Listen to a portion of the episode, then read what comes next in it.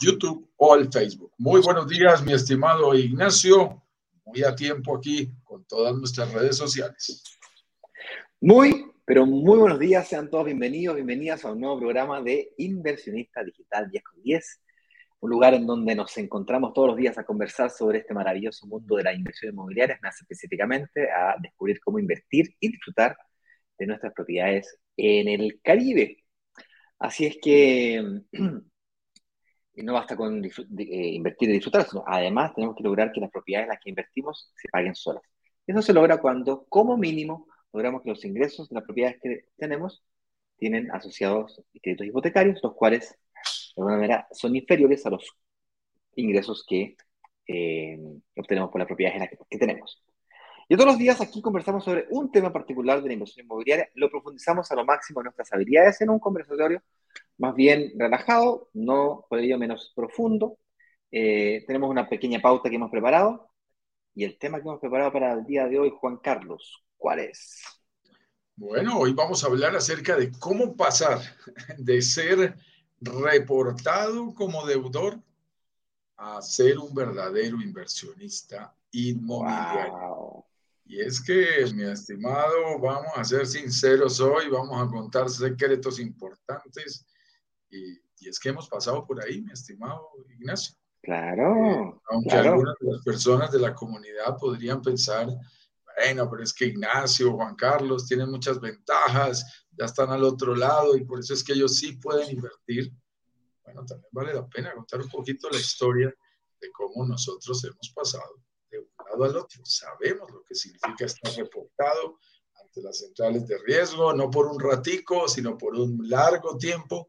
Y hemos entendido cómo con las estrategias adecuadas se puede salir de allí y puedes salir adelante, darle totalmente la vuelta a tu historial crediticio y terminar, que es muy interesante, al otro lado, convirtiéndote en un inversionista inmobiliario activo haciendo buenos negocios eh, y sacando adelante de nuevo tu historial crediticio. Así que creo que es un tema muy importante para muchas personas, algunas, por ejemplo, que estuvieron con nosotros en el último lanzamiento y se sintieron un poquito frustradas al pensar, ah, estoy reportado, no tengo un buen historial crediticio, tengo mi crédito copado, he fallado algunas veces al sistema financiero, no debería pensar nunca en volver a invertir en propiedades. Bueno, pues déjame contarte que hoy vamos a compartir, quédate hasta el final, porque hoy vamos a compartir secretos valiosos que te pueden ayudar en ese proceso de reconstruir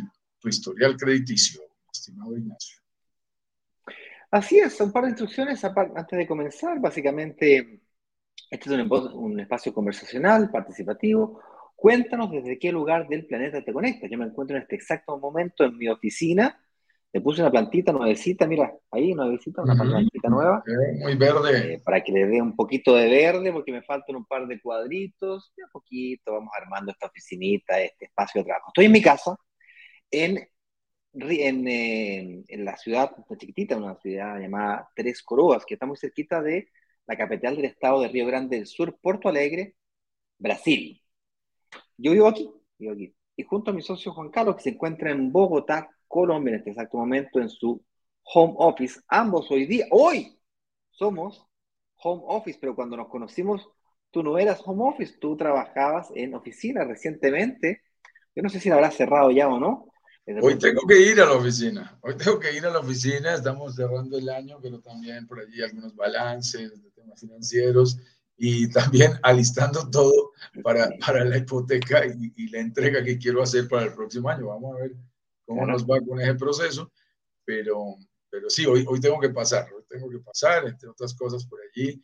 Eh, Gina Ochoa, que, estaba, que está por aquí en Colombia, y me dijo que quería ah, que, nos viéramos.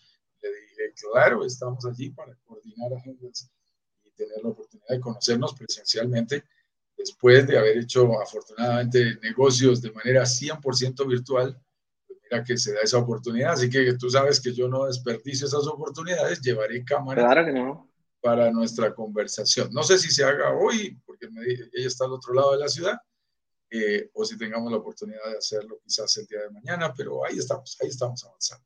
Ay, saca foto, graba video, eh, sácale un estudio de caso, un testimonial, ahí algo, algo saldrá bonito. Bueno, y queremos conocerte, queremos saber dónde tú estás, en qué lugar del planeta te encuentras tú, en, en qué ciudad estás tú, así que puedes comentarlo en el chat, se encuentra completamente abierto, ya disponible para que puedas comentar. Eh, lo que sí te pedimos paciencia porque primero vamos a, pasar por la pauta del live y del tema del día de hoy, como decía Juan Carlos, es cómo pasar de ser reportado como deudor a inversionista inmobiliario. Tanto Juan Carlos como yo hemos estado reportados los sistemas financieros de nuestros países respectivamente y hoy día ambos somos, yo finalmente logré hacer un par de inversiones inmobiliarias este año, después de un largo, un largo puntico, le llamo, ¿eh? así, igual que los soldados, tienes que ir arrastrándote para poder salir. Se puede, ¿ok? No te voy a decir que es fácil, pero hay estrategias, fíjate, bastante más inteligentes que si lo hubiese conocido hace cinco años atrás, tal vez me habría demorado la mitad del tiempo o una cuarta parte quizás del tiempo. Así es que, con eso dicho, Juan Carlos, estamos prontos a la Navidad se nos viene encima. Sí, sí, sí, ya estamos y como siempre, y a quienes estamos en Colombia, yo vuelvo a insistir, es, eh, tenemos una celebración detrás de otra. Ayer tuve novena aquí en mi casa, entonces solamente 28 personas de la familia nos acompañaron. Eh, es una reunión que solemos hacer en Colombia que se llama novena, nueve días antes de la Navidad y el día de eh, vamos pasando de casa en casa de cada una de las familias, hablamos, eh, nos tomamos algo, rezamos juntos, bailamos un rato. Así que ya llevamos cinco días, vamos para el sexto hoy. Eso es una maratón. ¡Wow! Una maratón para celebrar la Navidad que definitivamente para todo el mundo es la fiesta más importante, porque es la fiesta del amor en familia que es tan agradable. Así es, muy bien. Con eso dicho, comencemos entonces el live del día de hoy con la introducción que siempre hacemos eh, para arrancar con las pautas de la, del día de hoy también. Pues. Claro que sí, comencemos formalmente en 4, en 3, en 2, en 1. Damos la más cordial bienvenida a nuestro episodio 232. Mira que volvimos otra vez allí a mirar los números y eso significa que tienes más de 230 lives disponibles. Te invitamos a que navegues especialmente por nuestra red social de YouTube, en donde a través del canal puedes encontrar muchísimos títulos de contenidos de valor que quizás sean interesantes para ti. Realmente es toda una biblioteca, una videoteca, que nos gusta llamarla inspiroteca, porque te da la oportunidad de inspirarte para conocer más sobre el mundo inmobiliario específicamente del Caribe. Así que tienes ahí un muy buen número de episodios eh, con diferentes tipos de temas sobre temas de financiación, administración, cómo conseguir mejores propiedades, dónde están ubicadas, temas sobre la Riviera Maya, temas sobre específicamente el Caribe, sobre el proceso de lo que significa invertir allí, etcétera, etcétera, etcétera. Un sinnúmero de temas que te invitamos a explorar. Como siempre, recibe nuestro más cordial saludo si vienes llegando a nuestra comunidad de inversionistas y futuros inversionistas de Brokers Digitales Caribe. Para nosotros es una verdadera fiesta, una fiesta caribeña que nos acompañes en un nuevo episodio de nuestro live Inversionista Digital 10 con 10, siempre muy puntuales aquí a las 10 con 10 hora internacional de Miami, que hemos adoptado como la hora oficial del Caribe. Y es que en la vida de cualquier persona se pueden cometer muchos errores. Y, vamos entrando en materia, errores de todo tipo. y se vale cometer errores. A los que ya tenemos hijos, ya empiezan a crecer un poco más. Yo tengo un hijo de 21, una hija de 16, y de 20 realmente mi hijo va a cumplir 21, mi hija tiene 16 y cumple este mes 17. Y, y, uno a veces quisiera que los hijos no cometieran los mismos errores que cometimos nosotros. Ojalá les fuera mejor, ojalá hicieran, tomaran ciertos atajos, evitaran pasar por ciertos, ciertas complejidades que suele tener la vida. Sí, baches. Y esto, por supuesto, incluye errores financieros.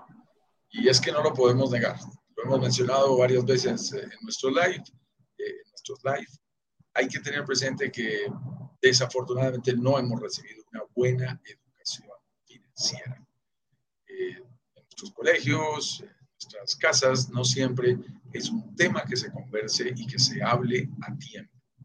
Entonces, podemos cometer errores financieros. Yo cometí varios. Uh, varios. Ahora vamos a contarlos. Varios bien complejos. unos más sencillos, otros más complejos, unos más baratos, otros más costosos, eh, en los cuales puedes perder mucho dinero. Y eso también incluye el entrar en las listas negras de los bancos, vamos a llamarlas así, mi estimado. Esas listas negras, porque así las llaman ellos, que son esas listas de las entidades financieras de aquellas personas no deseadas, aquellas personas que por su historial crediticio o por sus incumplimientos, ellos consideran que no están en posibilidades de prestarles dinero.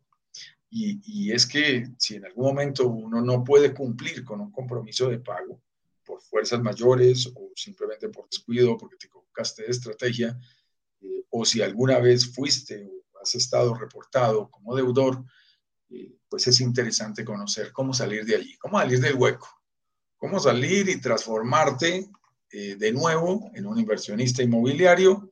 Y, y, de eso es que vamos a hablar el día de hoy, por eso no queremos que te pierdas este live que seguramente te puede aportar tips, secretos, claves, estrategias que te pueden ayudar a cómo pasar de ser reportado como deudor a ser un verdadero inversionista inmobiliario. Como siempre nos gusta compartir secretos muy útiles, que te alejes de las confusiones, que tengas un poco más de claridad a la hora de querer hacer una inversión inmobiliaria en el Caribe, sin importar el país en que te encuentres o si nunca antes has hecho una inversión inmobiliaria.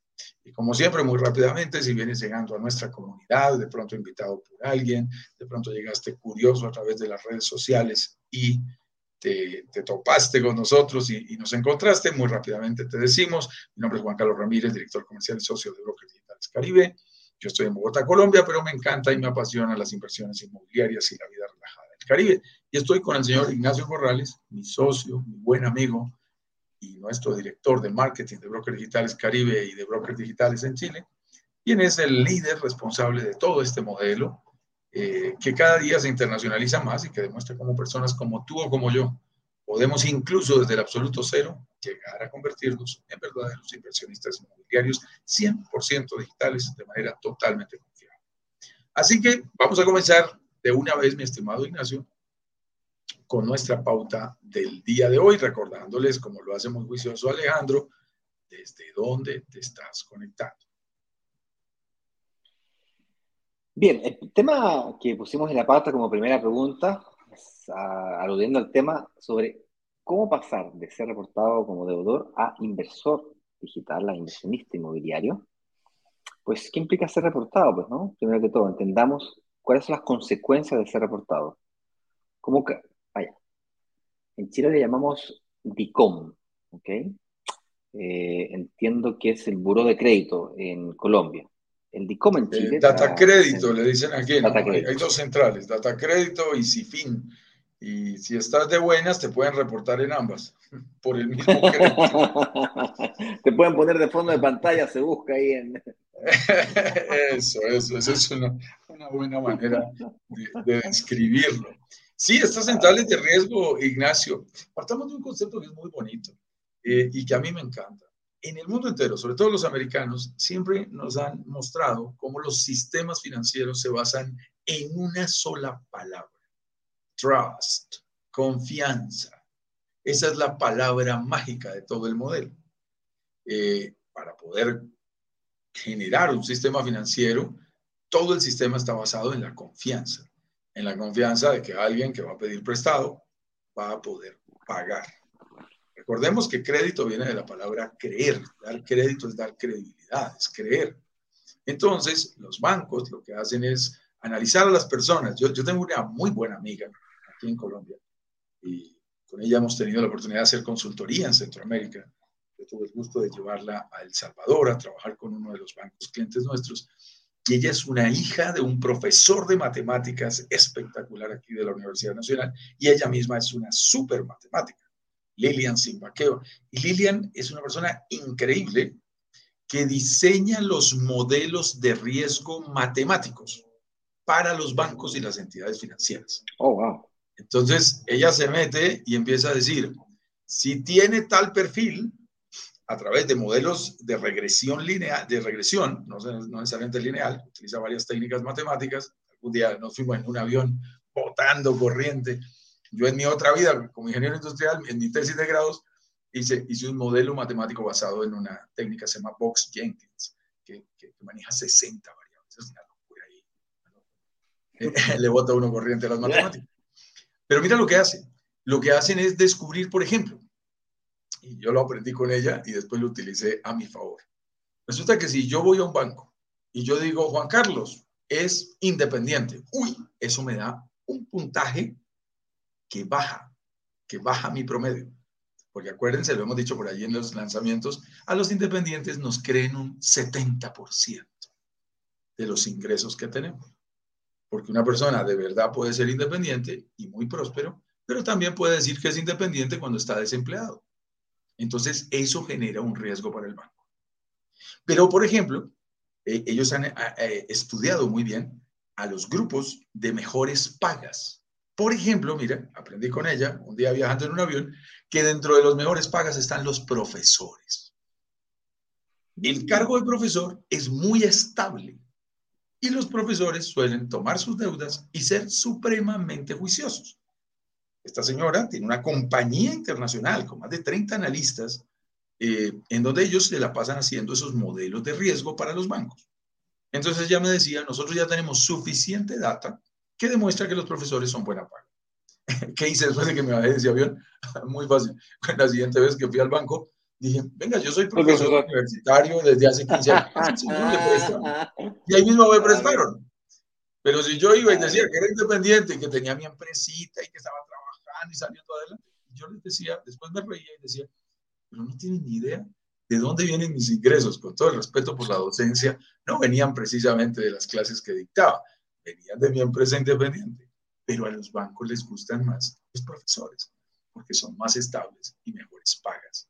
Entonces, se generan esos modelos con los cuales los bancos toman decisiones en algo que suelen denominar en nuestros países el famoso scoring, que es ese nivel de riesgo, un puntaje. Y hay puntajes mínimos. Si no tienes mínimo 600 puntos en el scoring, por ejemplo, en Colombia, es difícil que te presten. Si tienes 700, te pueden prestar casi automático. Y en 745, alguien se inventó el número, te prestan, mejor dicho, a ojos cerrados. No tienes que llevar nada con la cédula, pero si tienes un scoring de 745. También, eso es para premiar a los buenas pagas. También con todos esos análisis empiezan a identificar a los malas pagas. Y cuando tú no tienes la oportunidad de cumplirle al sistema financiero, entonces aparece algo muy duro, que es que te incluyan, ellos te reporten ante unas entidades aparentemente independientes, vamos a respetarlas, vamos a considerarlas independientes, que se denominan centrales de riesgo, que son centrales de información realmente. Manejan toda la información financiera y ellos se encargan de decirle a todo el resto del sistema, este señor es buena paga o este señor es mala paga. A mí ya no me pagó. Entonces, cuando tú incumples, y ahí hay que tener cuidado, a veces tú puedes incumplir en el pago de un celular, mi estimado Ignacio, y te reportan por 15 dólares ante la central de riesgo. Y cuando quieres pedir un préstamo por 50 mil dólares, te, te, te, limita eh, el, el, historial crediticio por un no pago que ni te diste cuenta de un celular que devolviste hace tres años. Ellos tienen la capacidad de concentrar toda la información o el historial crediticio en nuestros países sin importar cuál es la fuente, no solamente con el sector financiero, no solamente de créditos hipotecarios o de créditos de inversión, sino de cualquier modalidad de crédito. Incluso, por ejemplo, si dejaste de pagar tu arriendo, te pueden reportar. Si dejaste de pagar tu cuota de la tarjeta de crédito, te pueden reportar. En algunos casos, en algunos colegios organizados, por ejemplo en Colombia, si dejas de pagar el colegio de tus hijos, te pueden reportar. Si dejas de pagar la administración de tu edificio, y te lo digo siendo presidente del Consejo de Administración de este conjunto, eh, nosotros te podemos reportar, porque yo pagué el servicio con data crédito. Y entonces nosotros podemos reportar a alguien que deja de pagar su administración. Y eso de alguna manera lo está bloqueando para su operación financiera normal. Entonces, estas entidades actúan como ese gran aval buscando proteger la famosa confianza de la que hablamos al principio de esta conversación. y se vuelve algo muy interesante. Como, como en todas estas cosas, mi estimado Ignacio, el problema no es entrar, el problema es salir. El problema es salir de allí, salir de esas listas negras.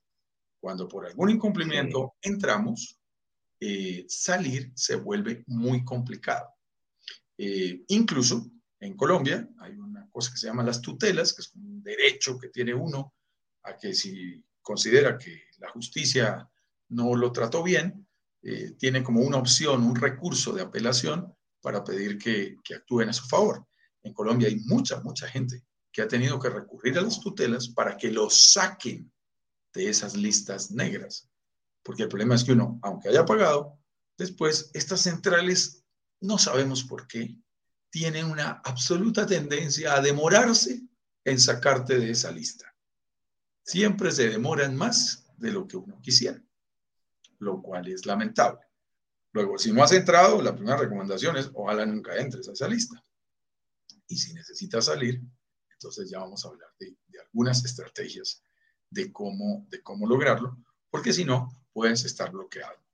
En mi caso, mi estimado, para contar un poquitico de historia, fíjate, yo no llegué a las listas negras de las centrales de riesgo por eh, temas inmobiliarios.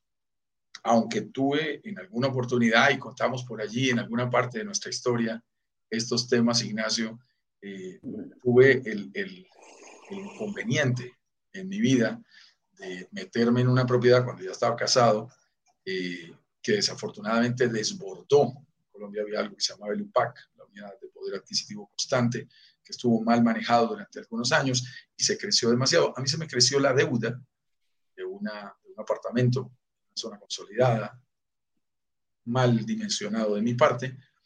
Y para hacerte la historia, es, después de la historia corta, después de cuatro años, la deuda valía mucho más, pero mucho más que la propiedad. De tal manera que la gerente del banco lo que me dijo fue, Juan Carlos, haces mejor negocio entregándolo en dación de pago. Eso es una verdadera quiebra técnica. Claro, cuando tú haces eso, te reportan inmediatamente, aunque yo no había dejado de pagar nunca. Yo nunca dejé de pagar. Eh, pero lo entregué en dación de pago. Pero curiosamente, eso no fue grave para mí. Ahí no, ahí no tuve grandes inconvenientes.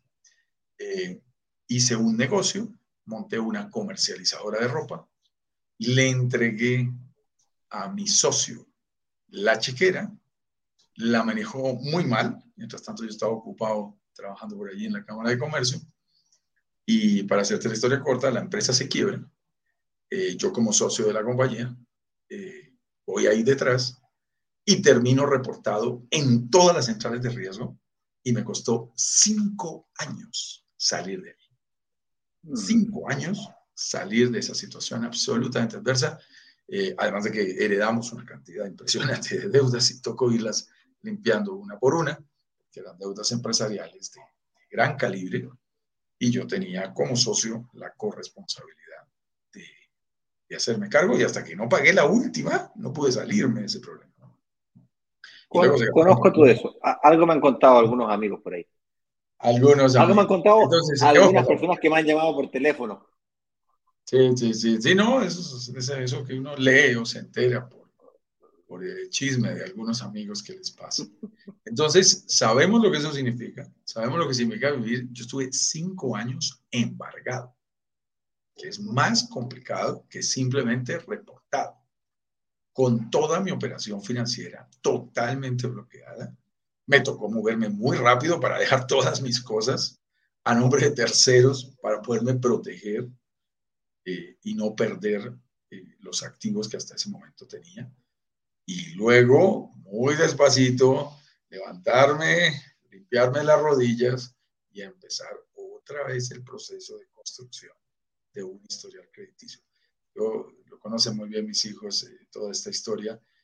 Yo insisto, si no te has metido en eso, que nunca, que nunca te pase a ti, que nunca te pase a ti, porque es un bien complicado. muy, muy Yo tuve las, la amenaza, mi estimado, la amenaza incluso de, de, que, o sea, de llegar casi al punto de, recibir a la gente del embargo en tu casa y que te quiten todas las cosas.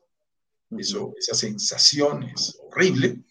Afortunadamente no llegó a pasar, la pude controlar de diferentes maneras, pero, pero recuerdo no, no poder llegar tranquilo a mi casa pensando en que iba a llegar eh, mis deudores con un policía a quitarme todas mis pertenencias. Eso, eso realmente es muy aburridor.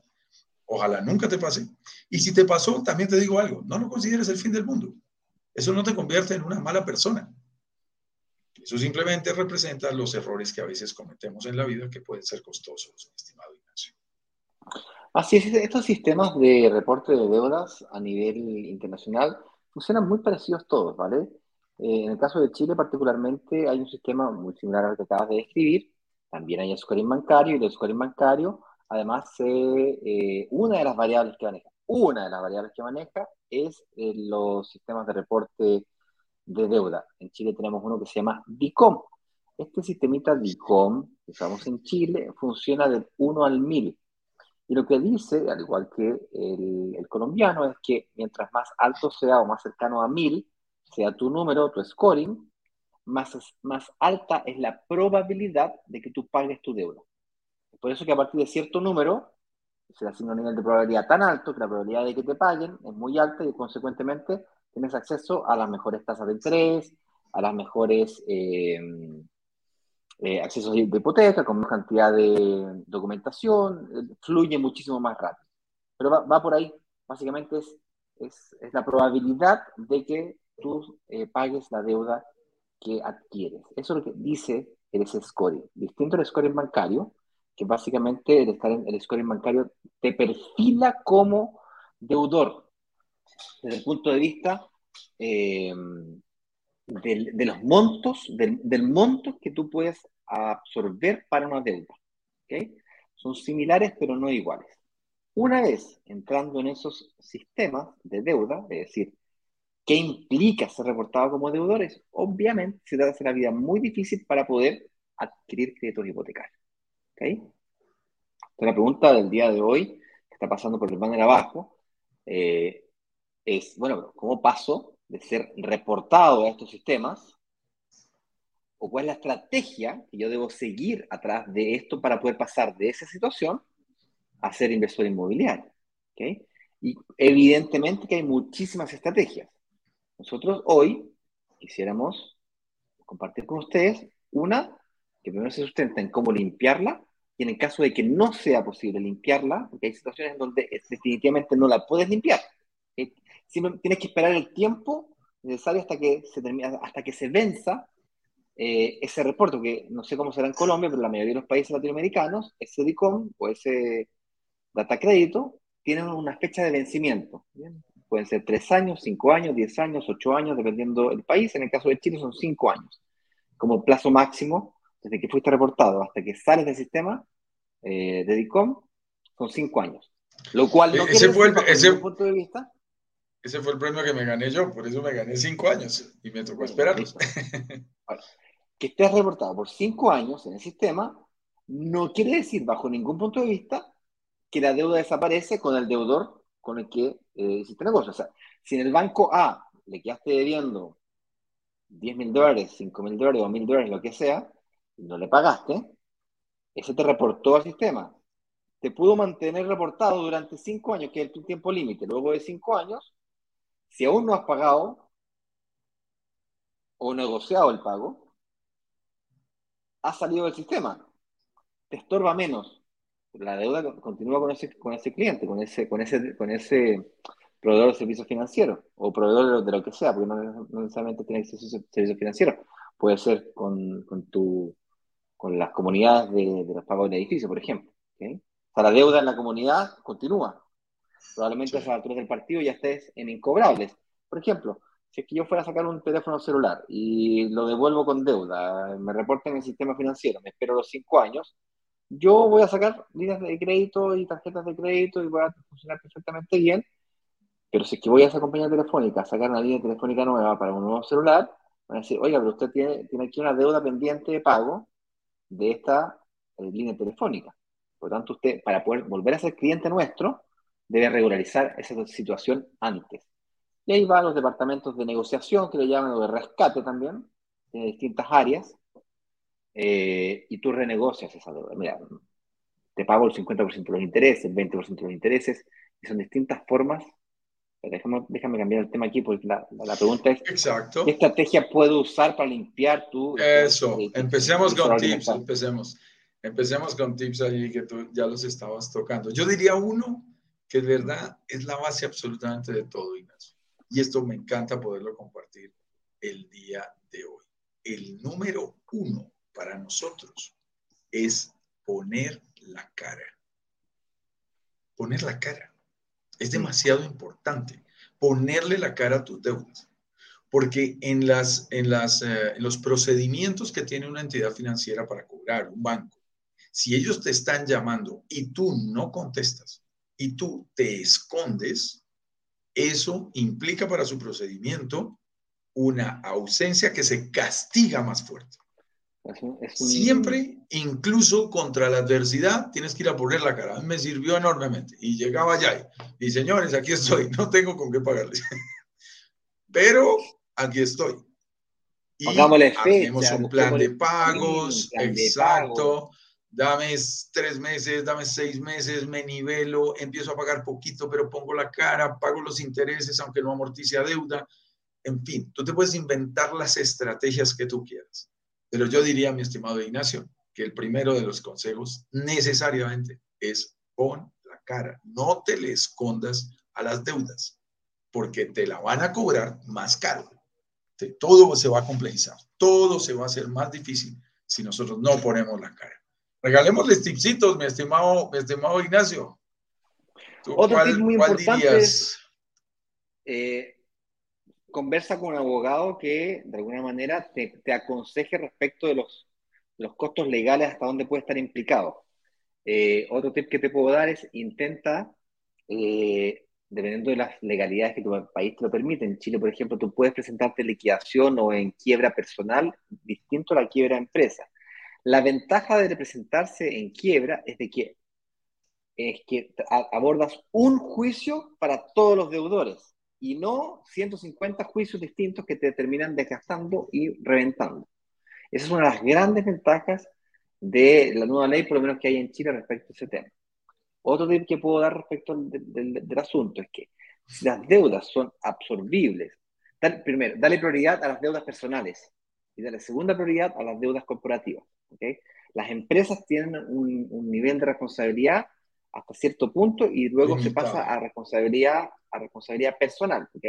La mayoría de las entidades financieras, cuando tú haces préstamos, le hacen préstamos a corporaciones, tienden a buscar avalistas. En este caso, tú como propietario o como avalas la empresa y tienden a ir detrás de ti cuando la empresa falla. Entonces, cuando fallas, tiende busca la forma de protegerte como persona antes que como empresa. En el fondo, básicamente es, deja que la empresa se caiga, pero esté como persona.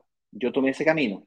Cuando yo presenté en liquidación a la empresa, pero a pesar de que mi abogado me recomendó, preséntate en liquidación como persona natural, yo tomé la decisión de enfrentar las 3, 4 o 5 deudas que tenía a nivel personal de, eh, de forma autónoma, no presentándome en liquidación. Porque me iba a costar muchísimo más recuperar mi, mi scoring eh, financiero si es que yo me presentaba en liquidación. Eh, cuarto tip. Cuando enfrentas las liquidaciones, eh, las deudas de forma personal primero, negocia, la, negocia proveedor por proveedor los planes de pago correspondientes. Y el tip que te puedo pasar es de que cuando los proveedores ven que no tienen muchos activos de, los cuales pueden hacerse cargo o hacerse parte, eh, tienden a ablandar la negociación muy fuerte, sobre todo con los intereses, multas y cobros que son, que empiezan a reventarse la deuda de mil y mágicamente pasamos a cinco mil. ¿sí? Y tú puedes negociar agresivo. Y cuando, dices, cuando digo agresivo es, te debo mil, con las multas y cargos te debo cinco mil, te pago 500. Y me sacas del sistema. Exacto. Y el tipo con compras tu propia deuda, compras tu propia deuda y barata más barata. Muy buena estrategia. Eso le, te, te pago ahora 500 y me saca del sistema. Y, y, y, el, y el, el, la entidad financiera dice, 500 mm, ahora o nada después. Y, se queda con los 500, ¿ok?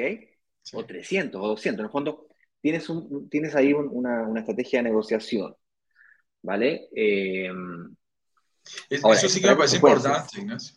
Claro, eso sí que me parece importante. Es decir, aunque implica un esfuerzo, implica seguramente conseguir el dinero de otra manera, que tú mismo lo ahorres, que te apoyes en un familiar, en un amigo que no, te, que no tenga nada que ver con el sistema de información, porque estás reportado. Es una muy buena estrategia reunir un poquito de dinero y negociar con ella, negociar con ese dinero que tienes para un solo pago y hacer una oferta fuerte en donde la gente eh, diga del ahogado al sombrero, ah, ya no me va a pagar intereses, no me reconoce, preste para acá. Y la condición tuya es que te firme el paz y salvo para que tú salgas de la central de riesgo.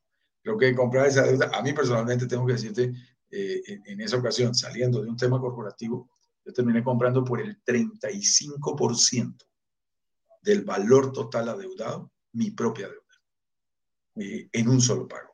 Y salí de ahí. O sea, si debía 100, con 35 salí y arreglado el problema eh, comprando nuestra propia deuda, que es, es definitivamente una, una, estrategia muy válida.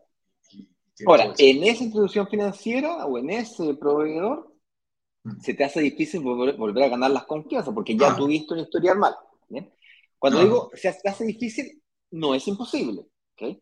Yo he tenido, bueno, no, no en este exacto momento, pero um, lo que pasa es que si te digo, el, si te digo no, sin nombres, sin nombres. El, el, hermano de uno de los socios de Brokers Digitales tuvo un problema importante con un banco, el mismo mío, el Banco de Crédito de Inversiones en Chile, eh, que por cierto es el mismo banco de uno de los inversionistas que, de, de Alejandro, que me pareció mucho verlo por aquí.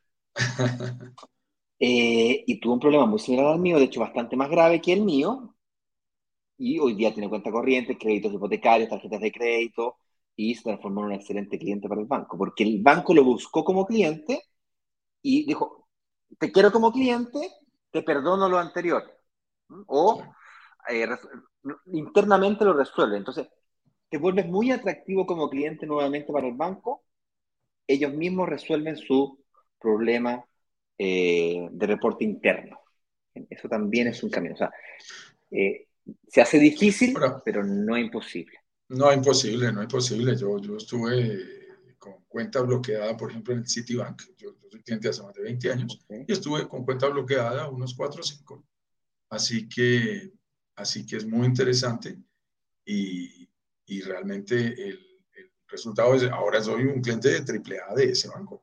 Claro, después de 10 años, pero, pero, tengo un historial crediticio totalmente limpio con respecto, con respecto al anterior. Cuando uno dice que estrategias se usan para limpiar, bueno, también les digo, esto es como la del infiel, pues, pedir perdón y volver a salir adelante y portarte bien. Aquí para adelante no te queda otro camino. Es decir, tienes que ser muy riguroso con tus respectivos pagos y no caer en pequeños incumplimientos. Eso, se vuelve muy importante de allí en adelante, porque como ya tienes un historial que tiene allí sus lunares, mm. Entonces, es, importante que de ahí en adelante te vuelvas súper juicioso, manejes muy bien tus cupos, no asumas más de lo que podrías realmente llegar a pagar y por esa razón, ojalá dos, tres días antes de cada vencimiento los estés pagando, ¿no? Y, que no caigas en, pequeños incumplimientos que sumados te den nuevamente castigo de tu scoring, que es muy interesante. Ahora, cuando uno tiene hartas deudas, un último consejo de mi parte, eh, que yo lo utilicé me funcionó muy bien, fue como eran hartas, porque estuve igual que tú, manejando la quiebra de una empresa que es mucho más compleja que una situación personal. Una de las cosas que hicimos fue ordenar de la deuda más chica a la deuda más grande y pagar primero las deudas chicas, porque sales de todo eso pequeñito, pequeñito, pequeñito y te concentras con los grandes, con los que haces la negociación fuerte. Eh, ten cuidado porque a veces las, las deudas chicas también te, te, te, estorban, también te bloquean, también te metes en líos. Entonces, eh, era, era preferible primero ir saliendo de cualquier cosa pequeña y luego eh, quedarse con los dos grandes y, negociar con ellos directamente y finalmente llegar a un acuerdo. Pero lo, lo bonito es no sé, como todas esas frases que hay en la vida que dicen que lo importante en la vida no es caerse, sino cuando se cae uno volver a levantarse, que si te caes 50 veces te levante, si te caes 50 veces te levantes 51 veces. Eh, en esto realmente lo, lo, valioso es eso, sí se puede. Digamos que hoy aquí estamos dándote testimonial de que se puede, porque años después nos reímos de eso, nos parece divertido, no fue agradable, no fue agradable. No, no. Eso afecta tus emociones, tu situación familiar, tu relación de pareja, afecta muchas cosas, es muy incómodo. Si nunca has entrado allá, por Dios, nada deseable que lo hagas.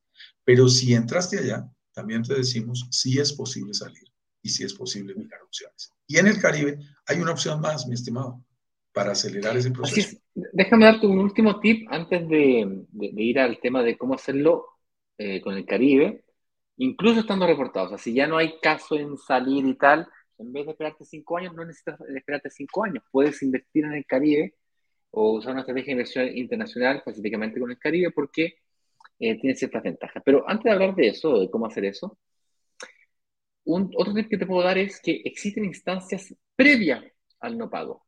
Es decir, los, sobre todo las instituciones financieras tienen instancias de rescate que le llaman.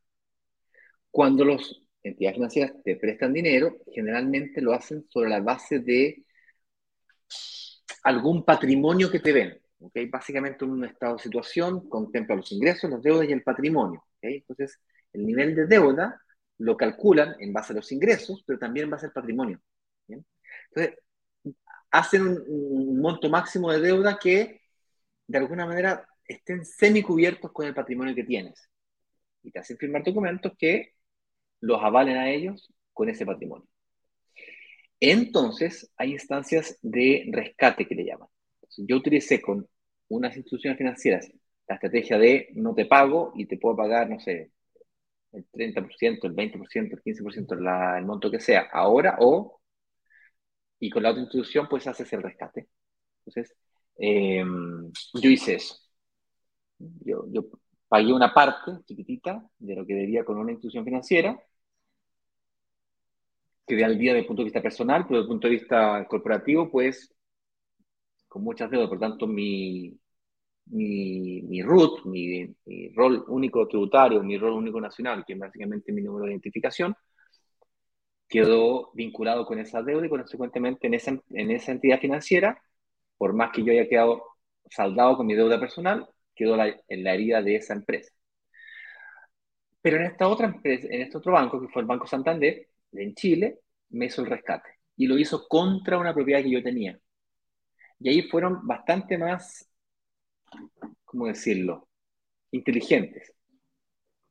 Tomaron la deuda, me bajaron, los intereses, porque tenía un interés bastante alto, tenía un 5,9, me lo bajaron a 3,9. Por cierto, la en Chile los créditos son con, eh, eh, el riesgo inflacionario que quedan en espaldas del deudor, en este caso nuestras tanto deuda nominal, o sea, tasa nominal estamos hablando del 7, 8%, perdón, más, pues 5,9, estaríamos hablando del 10%, 9,5% aproximadamente. Bueno, la historia corta, me bajaron la tasa de interés, me aumentaron nuevamente la cantidad de años, yo había logrado pagar, no sé, el 70% del tiempo que he logrado sacar el crédito a 20 años, estábamos a 15 años de deuda, pagando, perdón, me quedan 5, 7 años para pagar, me lo llevaron a 30 años nuevamente, y me hicieron que la cuota me quedara muy similar a la cuota que yo ya estaba pagando del crédito hipotecario, pero dentro de esa cuota estaban todos mis créditos de consumo, tarjetas de crédito que yo había reventado durante el periodo en donde la empresa estaba quebrando. Yo cometí el grave error de tomar créditos personales para pagarle, meterle plata a la caja, poder pagar proveedores para poder seguir operando dos, tres meses más, y luego tarjetas de crédito, avance en tarjeta de crédito para poder operar otros dos meses más, pagándole a los funcionarios.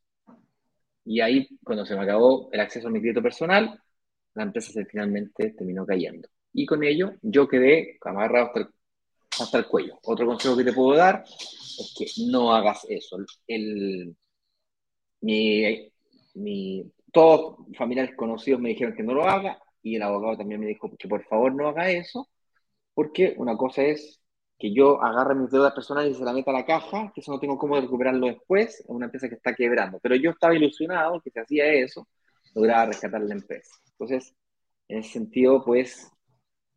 Complicado, mis estimados. Realmente ahí Eh, no queremos que los miembros de nuestra comunidad, después de escuchar nuestras historias, saquen el pañuelo. Lloren. Estamos hoy en, en, Navidad, entonces que estén un poquito más relajados, que aprendan más bien de esta experiencia. Ya las cicatrices ya quedaron, ya pasaron al otro lado y vamos a nuestro último de los temas.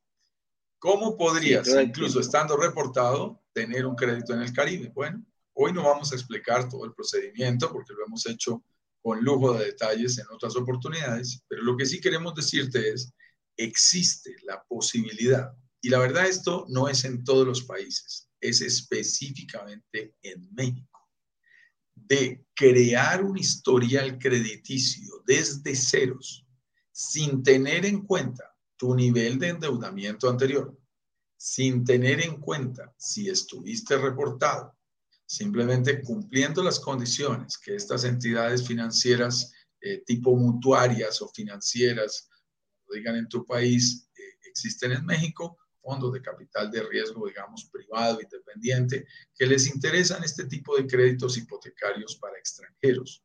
Así que podemos crear en un tiempo récord de seis meses nuestro propio historial crediticio de manera totalmente independiente de cuál ha sido nuestro historial crediticio en nuestro país. Es una manera de reconstruir más rápido nuestra, nuestra vida crediticia, nuestra vida financiera. Hemos tenido varios casos. Ahora hace poco tuvimos el de un empresario que estaba en Estados Unidos. Eh, desafortunadamente la pandemia lo trató mal, así que tuvo que cerrar su compañía y ya no tenía crédito en Estados Unidos. Y esta es una manera como él está recuperando esa credibilidad. La semana pasada, el viernes, tuve el gusto, viernes, no, el sábado, tuve el gusto de reunirme con un excelente inversionista a quien tú conoces ahí en Chile, un chico de 33 años con 45 propiedades. ¡Qué locura! Eh, tú sabes a quién nos estamos refiriendo. Y una de las cosas es, él ya tiene, obviamente, con ese nivel de propiedades, totalmente copado su capacidad crediticia en su país de origen, que en este caso es Chile. Y una de las cosas que está analizando es cómo le conviene empezar a abrir historial crediticio en el Caribe, específicamente en México, porque eso significaría la posibilidad otra vez de arrancar de cero con sus estrategias y poder seguir multiplicando sus propiedades.